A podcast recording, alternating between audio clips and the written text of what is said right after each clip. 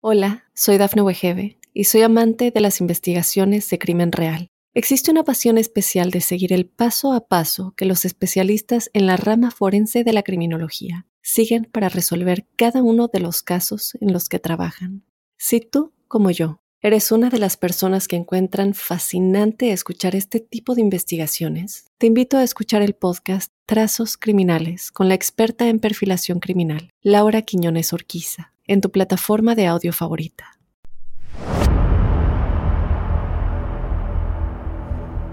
Era conocido como el asesino del Golden State. Joseph James DeAngelo Jr. fue imposible de rastrear durante 40 años. Sus ataques tenían una serie de características muy similares, encandilaba con una linterna a sus víctimas mientras sostenía un arma o un cuchillo para que nunca pudieran reconocerlo. También distorsionaba su voz y siempre portaba una tenebrosa máscara. A las mujeres las ataba con una cuerda. Por lo general, lo hacía con cordones de los propios zapatos de las víctimas, que luego se llevaba. Después, las violaba y las mataba. Si su víctima iba acompañada por alguien más, también tenía un final trágico.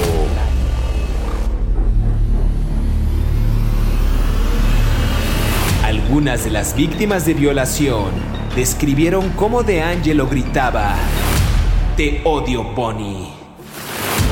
Pues su ahora ex esposa, Bonnie Jean Caldwell, decidió separarse después de que DeAngelo la amenazara con un arma para obligarla a casarse con él. En su sangriento e interminable récord figuran 12 homicidios y 45 violaciones, también 120 robos a propiedades en varias comunidades entre 1977 y 1986. La edad de sus víctimas eran dispares se hallaban entre los 12 y los 41 años de edad. No tengas miedo, que ya empezó Crímenes de Terror.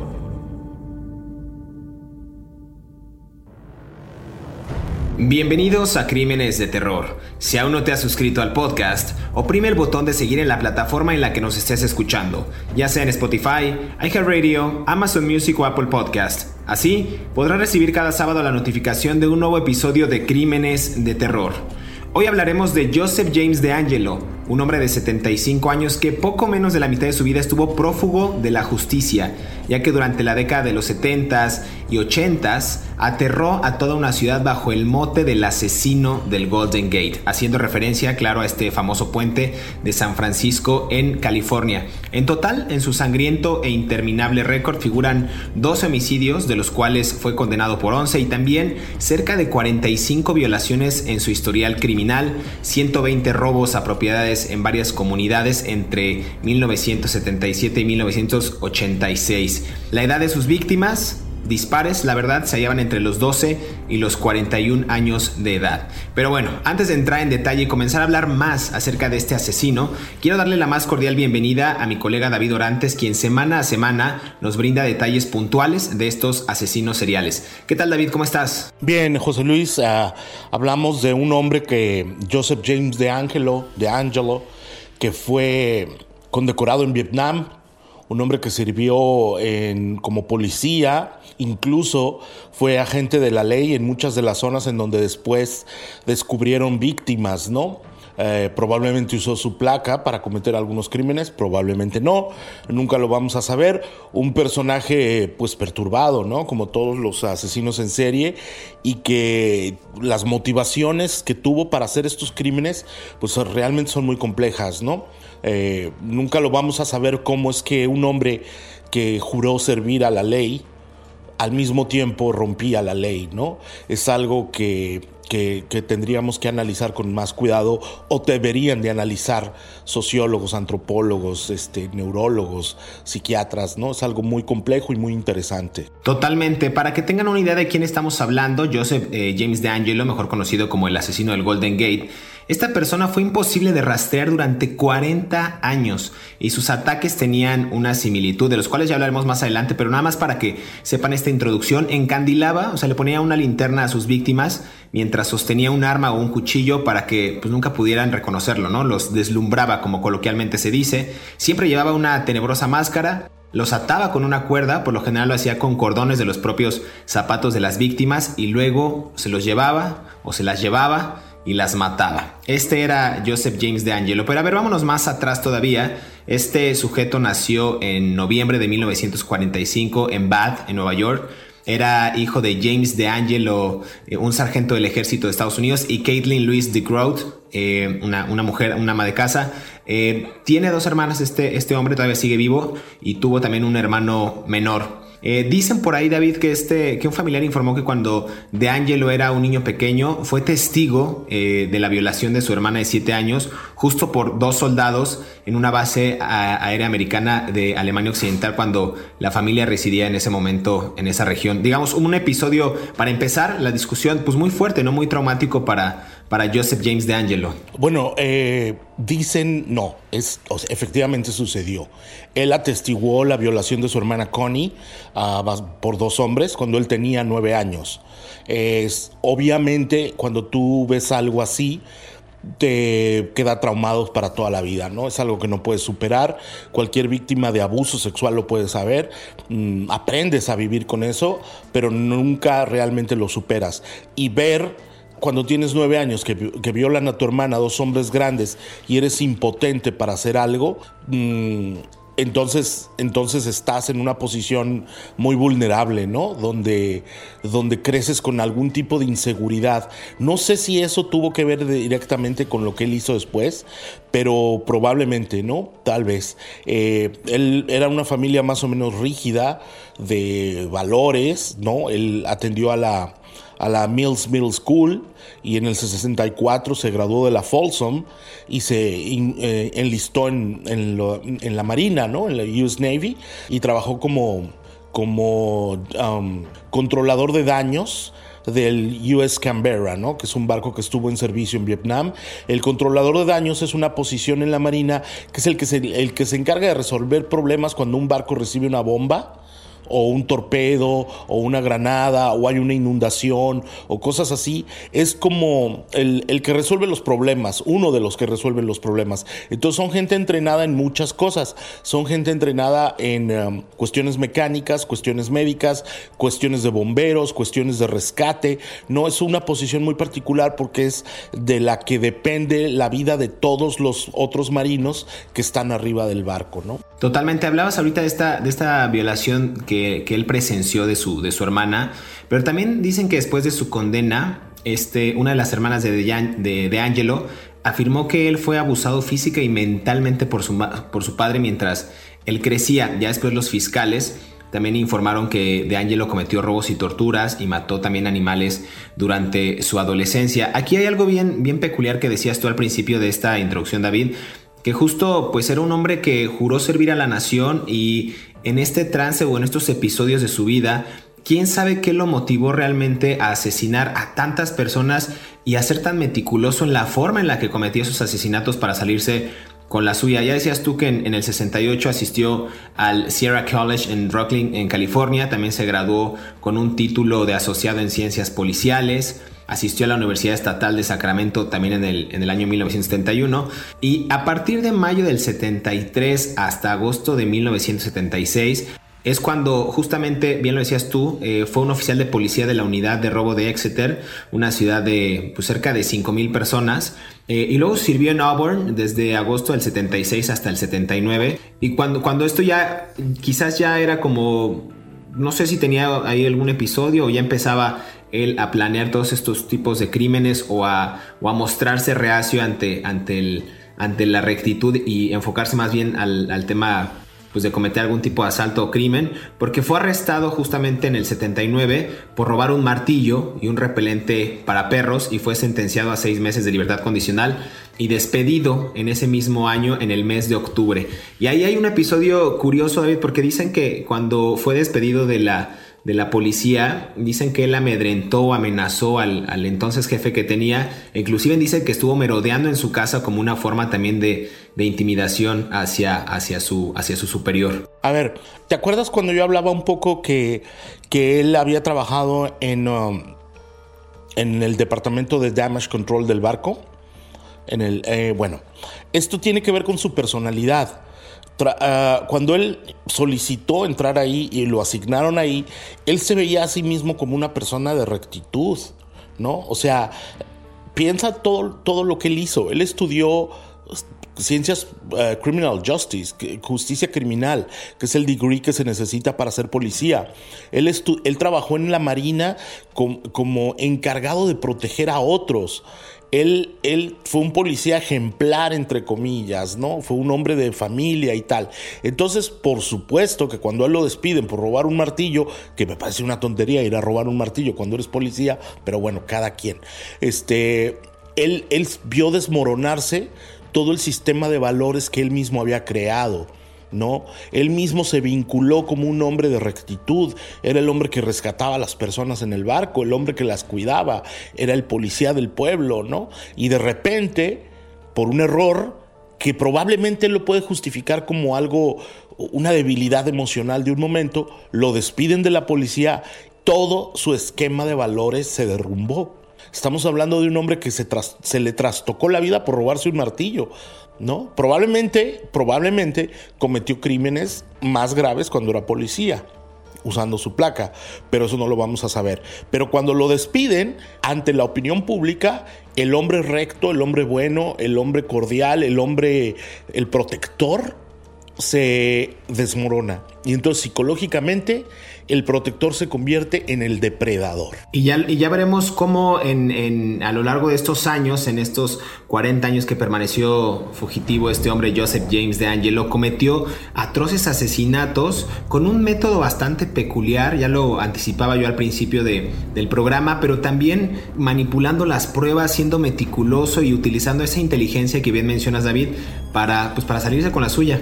Vamos a escuchar este segmento que preparamos para ustedes y regresamos aquí a Crímenes de Terror.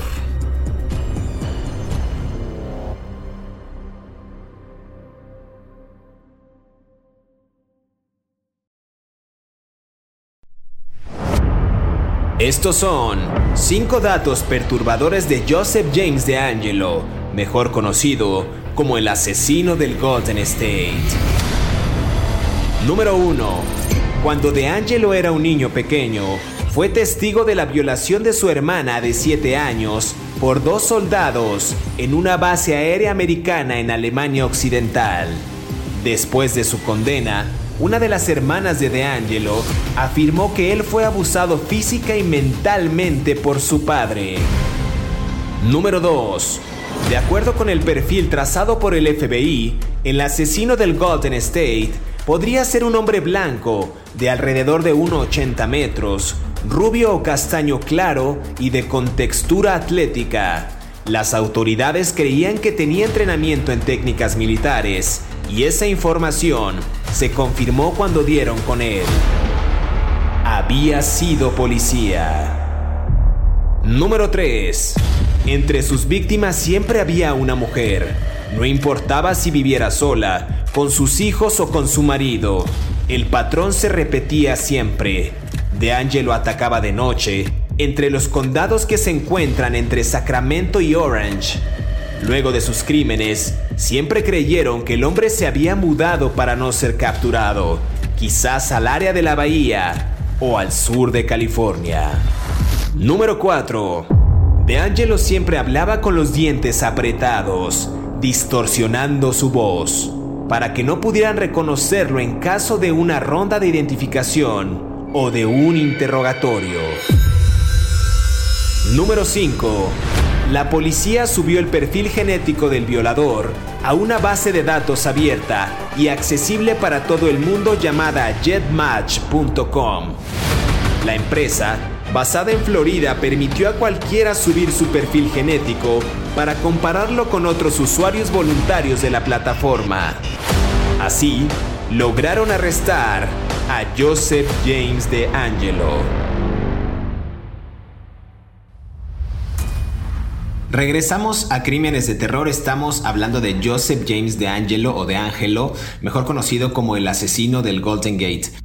Eh, ya decíamos David y yo que era un hombre, bueno, es un hombre que tuvo una carrera bastante eh, peculiar en su, en, su, en su vida profesional porque pues, se, alistó a la Marina, estuvo eh, en varios años siendo policía, jurando servir a la comunidad y bueno, acatar las leyes. Y resulta que este hombre pues algo trastocó en su vida, quizás la violación de la que hablamos que presenció cuando él era muy pequeño, cuando, cuando abusaron dos hombres grandes de su hermana, presuntamente cuando quizás también pudieron haber abusado de él, tanto física como emocionalmente, dicen las autoridades. Y bueno, después ocurre este episodio del que ya hemos hablado, que roba un martillo y quizás ahí se trastoca parte de su vida y empieza a desarrollarse pues algunos de los actos eh, que él pues cometería después. No sé si no sé si a, raíz de esta vida perturbada, a raíz de sus inquietudes, a raíz de que lo despiden, bueno, estamos tratando de, llegar a un punto aquí y conocer más acerca de este, de este hombre. También de su vida amorosa, David, que en mayo de 1970 se compromete con Bonnie Jean Caldwell, una compañera de clase en el,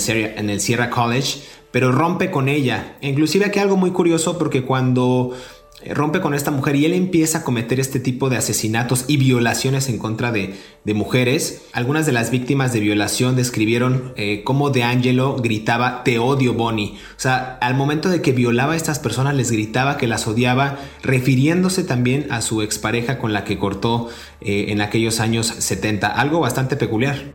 Pues no tanto, ¿no? Este, ve tú a saber cómo lo trataba la Bonnie, ¿no? Este... Eh, quiero decir, o sea, no estoy justificando a la, no estoy justificando a, la, a, las violaciones ni mucho menos, ¿no? Pero no me parece peculiar, o sea, las personas que han estado casadas o que hemos estado casadas, más de una vez le quieres gritar al marido te odio, ¿no? Este es, es muy complicado, ¿no? El matrimonio, digo, no, a mí no me gusta hacer bromas sobre ese tipo de crímenes, pero pues no, no me parece tan raro, ¿no? Seguramente tenía un problema muy serio con esa señora, con Bonnie Jane Caldwell eh, a saber lo que pasaba dentro de la puerta. Ahora, Bonnie seguramente solamente era el símbolo de algo, ¿no? O sea, Bonnie representaba el detonante de alguno de los odios que él tenía hacia, hacia la figura femenina, porque, a ver, el violador, la razón por la cual viola esencialmente es por poder, ¿no? Porque por una cuestión de dominación. Entonces seguramente él no podía dominar a la Bonnie, ¿no? No podía dominar a su mujer. Entonces, no, probablemente tenía que dominar otras mujeres, ¿no? Entonces, cuando las dominaba, pues se le aceleraba toda la adrenalina, la confusión y te odio, Bonnie, ¿no? Ahora te estoy dominando yo. ¿no? Este es muy triste lo que estamos hablando porque estamos hablando de una persona que necesitó ayuda psiquiátrica y psicológica y médica desde muy temprano. Ve tú a saber qué habrá visto durante la guerra de, de, Vietnam en el USA Canberra pero probablemente eso también ayudó mucho a que se le perturbara la mente. Tú decías algo muy interesante, que era muy meticuloso. ¿Tú te acuerdas que él estudió Criminal Justice? ¿No? Bueno, pues ahí aprenden cómo son las escenas del crimen. La gente que estudia justicia criminal en las universidades de Estados Unidos parte de las clases es criminalística y criminología. Cuando él dejaba, cometía sus crímenes, él sabía lo que no debía hacer para que no lo rastreara la policía, porque tenía un entrenamiento específico para hacerlo, ¿no? Entonces, todo está concatenado, pues, ¿no? Todo está vinculado uno con otro. Decías ahorita de la parte de la dominación de, de, la Bonnie, como, como le estás comentando, pero ahí yo no sé, porque en 1973 eh, pues pasaron pues, prácticamente tres años y se casa con Sharon Mary Huddle eh, y tuvieron tres hijas de las que la pareja se separaría la pareja se separaría en, el 91 en el año en que yo nací y en julio del 2018 eh, Huddle solicitó el, divorcio. Entonces ahí está raro porque bien si, si bien tiene una motivación claramente sexual y de dominación al ejecutar este tipo de, de actos lascivos en contra de las mujeres pues sí también él trata quizás de aparentar yo lo vería así eh, con una familia o con una mujer eh, y bueno, bueno, tiene estas tres hijas de las que estoy comentando. Aquí también hay algo muy curioso, se desconoce el historial del empleo de, de Angelo en la década de los 80 porque desde 1990 hasta 2017 que se jubiló, no se sabía nada más que, que este señor trabajaba como mecánico de camiones en un centro de distribución de Save Mart eh, Supermarkets en Roseville. Entonces era también una, una especie de doble vida, ¿no? Bueno, después lo corren, él se dedica a otras actividades como las, como las que acabo de comentar, también tiene otra pareja. Y bueno, aquí empieza también un punto álgido, vamos a regresarnos un poco, en septiembre de 1975, porque eh, según lo que yo chequé, y e igual corrígeme si estoy mal, es eh, el primer asesinato eh, de Joseph James DeAngelo cuando irrumpe a esta casa de Claude Snelling, de 45 años. Ella estaba eh, pues en su casa con su hija y dice que meses antes, en febrero, había descubierto un hombre que estaba merodeando por ahí cerca de la ventana del cuarto de su hija.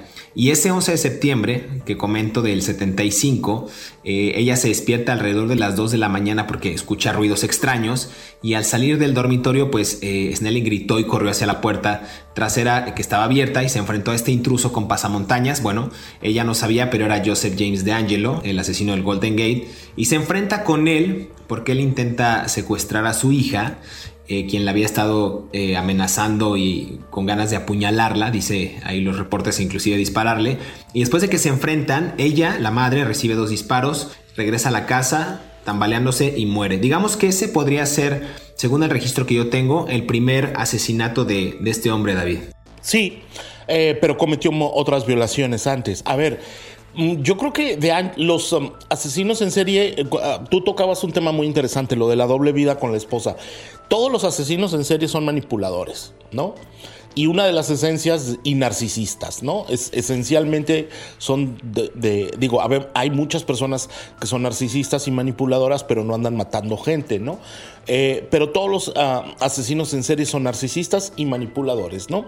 Y una de las esencias de las dos cosas, del narcisismo y la manipulación, es las apariencias. Es muy importante aparentar cosas. Y, es lo que él hacía. Él aparentaba tener una vida normal de, de mecánico de camiones mientras mataba personas. Ahora, era un asesino preparado para no dejar rastros, con toda la formación como policía que él tenía, con toda la formación como estudiante de justicia criminal. Él sabía perfectamente lo que la policía iba a buscar en una escena del crimen. Entonces él sabía, valga la redundancia, cómo hacer que la policía no lo buscara a él. ¿no? Eh, yo creo que él empezó con pequeños robos. ¿no? Esto, matar debe ser como consumir drogas o como consumir alcohol o como, consumir alta, los que nos gustan las motocicletas cuando queremos ir más rápido en la motocicleta, ¿no? Este, entonces, eh, un poco debe ser eso, la adrenalina de algo más. Entonces él empezó a violar mujeres, ¿no? Porque empezó a violar mujeres desde el 71. ¿no? Ya se le han comprobado casos. Sin embargo, empezó a matar hasta después. Ahora, es muy interesante qué pasó exactamente lo que tú dices cuando a él lo despiden de la policía desde el 73 hasta 10 años después. No se sabe nada de su vida durante 10 años. Se divorcia de Bonnie porque la odiaba, ¿no? Se lo gritó a las víctimas. Y luego no sabemos qué pasó. Durante 10 años nadie sabe, ni él mismo ha querido hablar. ¿Tú no crees que pudo haber viajado por otras partes de Estados Unidos violando personas? Durante esos 10 años, con el entrenamiento policial que tenía, o sea, es muy, muy probable. Pero bueno, la, la, capacidad de crecimiento del deseo de hacer un crimen mayor fue lo que lo vinculó. Empezó con las violaciones, con los hurtos y luego subió hasta el homicidio, ¿no? Este primero que tú dices. Claro, y entre sus víctimas siempre había una mujer, o sea, esto también es el tema del modus operandi, no importaba si viviera sola, con sus hijos, con sus maridos, con su marido más bien, el patrón siempre se repetía, o sea, siempre atacaba de noche entre los condados eh, que se encuentran entre Sacramento y Orange, eh, y luego de sus crímenes siempre creyeron, y esto es algo muy interesante que dices tú, que siempre creyeron que el hombre se había mudado para no ser atrapado, quizás eh, en el área de la bahía o al sur de California. Esos 10 años que pasaron, nunca, se, o sea, nunca vamos a saber qué, qué, qué ocurrió, valga la redundancia, porque sí fue un sujeto que fue meticuloso en sus formas, en sus técnicas, Inclusive, pues las décadas pasaban y ni los policías locales ni estatales ni el FBI podían dar con este asesino serial del que ya se hablaba, el asesino del Golden Gate. David, vamos a escuchar esta cápsula y regresamos para hablar de Joseph James de Angelo aquí en Crímenes de Terror.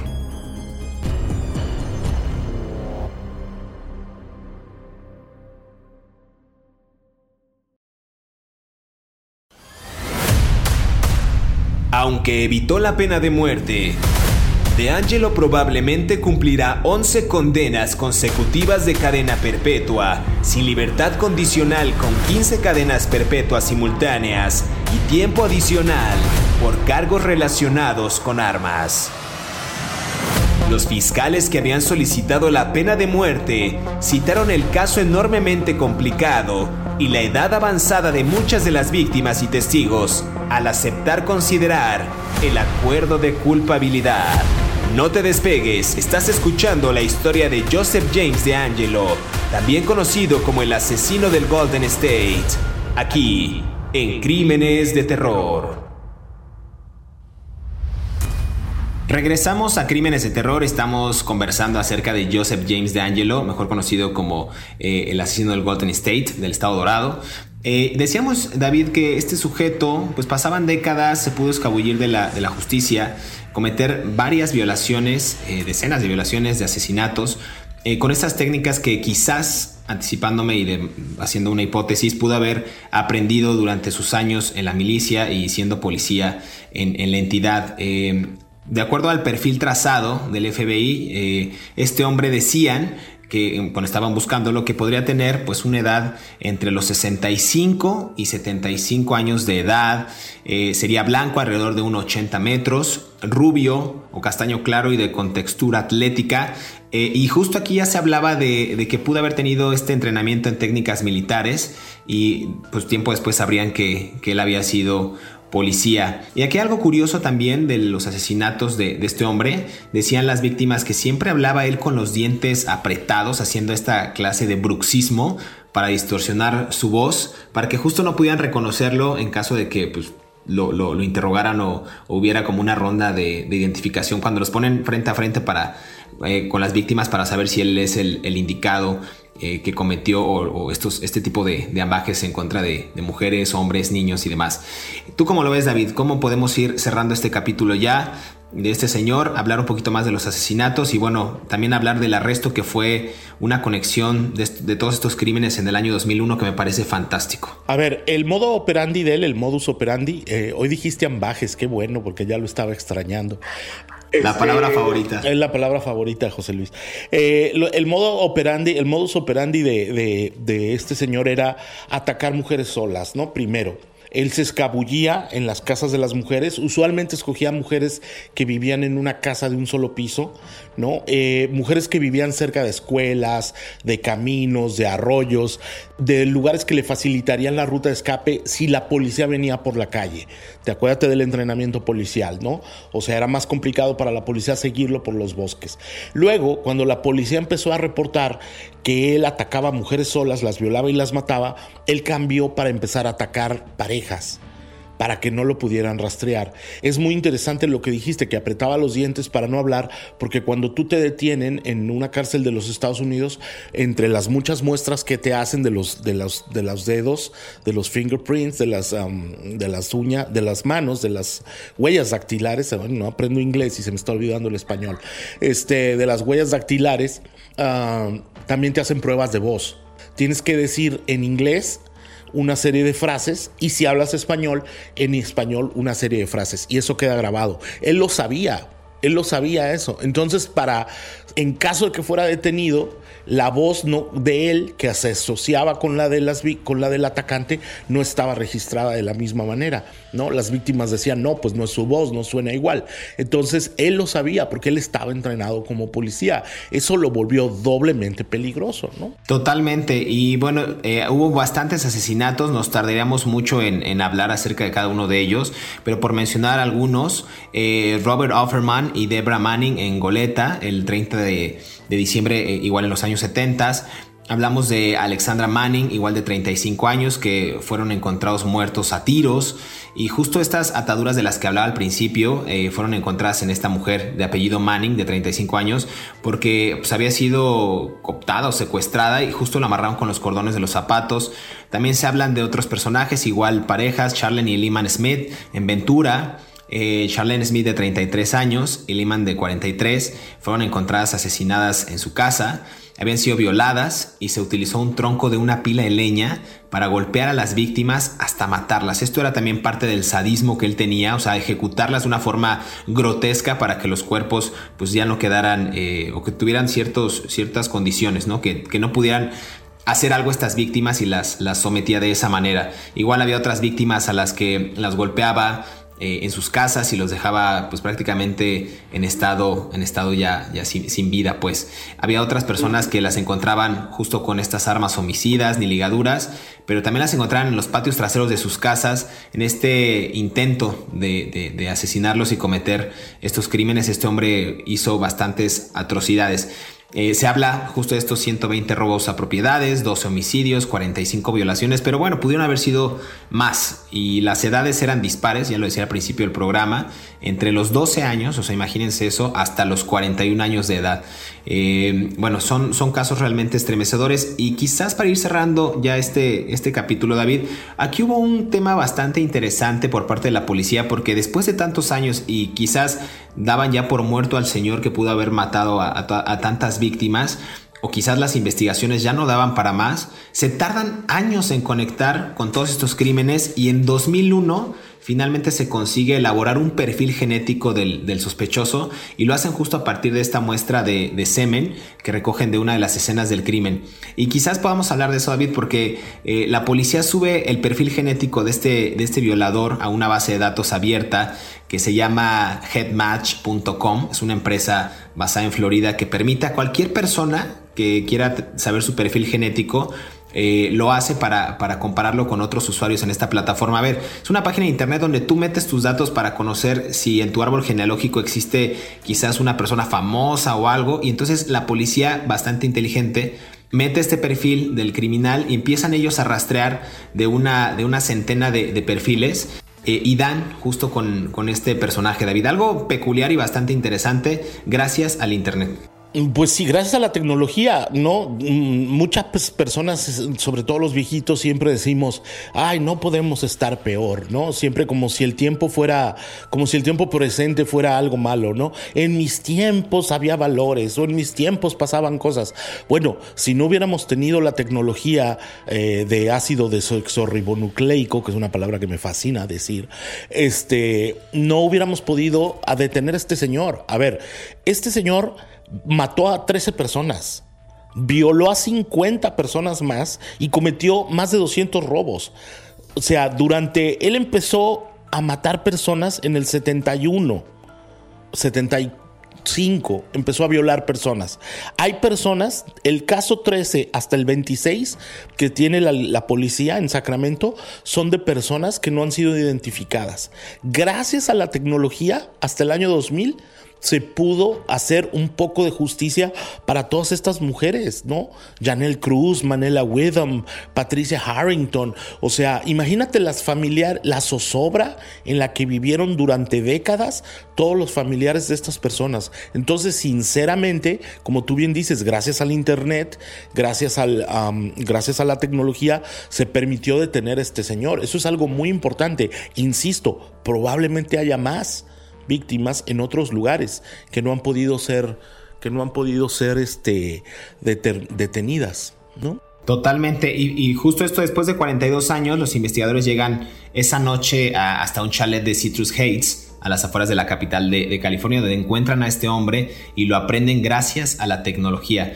Eh, ya lo decíamos, hubo demandas de los condados, eh, de Contracosta, de Orange, de Sacramento, de Santa Bárbara, de Tulare, de Ventura, todos eh, justo para dar esta poquita de dignidad y de justicia a las, a las familias de las víctimas, ¿no? Porque fue, fue algo bastante atroz y evitó la pena de muerte este hombre, de Angelo, eh, declarándose culpable y lo, condenaron a 11 eh, cadenas perpetuas sin libertad condicional, con 15 cadenas perpetuas simultáneas y tiempo adicional justo por cargos relacionados con armas. David, estamos cerrando este capítulo, decíamos ya que las víctimas en uno de los seis condados también que presentaron cargos en su contra votaron justo unánimemente para aceptar su declaración de culpabilidad. Y hay muchas, muchas de las familias de las víctimas pudieron, no sé si desatar o desfogarse de esta, de esta ira que traían durante tantos años porque no encontraban justicia. Y decían justo en este juicio bastante, bastante emotivo le decían a este, a este personaje que se pudra en el infierno. Por ejemplo, decía Karen Bienloch en nombre de su hermana Phyllis. Otra mujer lo llamó subhumano. Eh, a De Angelo y le mostró agresivamente su dedo medio, dicen los informes. Sí, eh, pues con justa razón, ¿no? Si a mí me violan a un familiar, yo probablemente hubiera brincado la barda y lo agarro a patadas, ¿no? Ahí enfrente de todos los policías. O sea, a mí me parece que lo hayan insultado en el juicio, me parece hasta poquito, la verdad. Mira, eh, hay algo muy paradójico. Cuando estaba el juicio de este señor, él tuvo tres hijas. Una de ellas es muy guapa, por cierto. y una de ellas testificó que su papá era el padre perfecto. ¿Cómo, cómo, cómo ah, podemos empatar el testimonio de una muchacha que dice en un juicio, en el juicio en el que van a condenar a tu papá a cadena perpetuas, 11 cadenas perpetuas, que la muchacha te dice, mi papá era el padre perfecto, nunca nos golpeó, nunca nos gritó, nunca nos faltó al respeto, nunca abusó de nosotras de ninguna manera, era un buen proveedor, quería a mi mamá, nos cuidaba. Eh, ¿cómo, ¿Cómo empatamos? ¿No? Estas dos personalidades. Ahí lo dejo para que la gente tenga su reflexión sobre que la imagen que esta mujer va a tener toda su vida va a ser de su papá perfecto. Pero al mismo tiempo va a saber que su papá está en la cárcel porque mató a 13 personas y violó a más de 50 mujeres. O sea, no sé, es complicado, ¿no? Pienso yo. Muy, muy, buena reflexión, David. Queremos que, ustedes nos comenten en nuestras redes sociales, en las redes sociales de Mundo Hispánico, qué piensan acerca de este, de este asesino y también eh, pues que nos brinden más más eh, nombres de personajes que quieren que estemos abordando aquí en el podcast en Crímenes de Terror. Ya para finalizar, nada más decir que en el año 2020, justo de Angelo fue trasladado eh, de la cárcel del condado de Sacramento a la prisión estatal de North Kern en Delano, California, y ahí purgará pues, la condena que las autoridades ya le, le imputaron. Eh, David, es hora de despedirnos. No sé si quieres agregar algo más. Sí, está en Corcoran. Ya está en la prisión estatal de Corcoran desde febrero del 2021 porque lo pusieron, lo pusieron en custodia de protección porque otros reos lo querían atacar. Entonces está en una cárcel donde están presos viejitos para que no le pase nada. Ok, perfecto. Muchas gracias David. Es hora de despedirnos, pero queremos agradecer a todos aquellos que cada sábado sintonizan un nuevo episodio de Crímenes de Terror. Recuerden por favor que pueden repetir este podcast cuando quieran y a la hora que quieran, ya sea en la comodidad de su hogar, en la calle, en el transporte público, donde quieran. Y tampoco olviden activar el botón de seguir en la plataforma en la que nos estén escuchando para que justo les llegue la notificación del próximo episodio y sean los primeros en disfrutar de estas aterradoras historias. Muchas gracias David, nos escuchamos en el próximo episodio de Crímenes de Terror.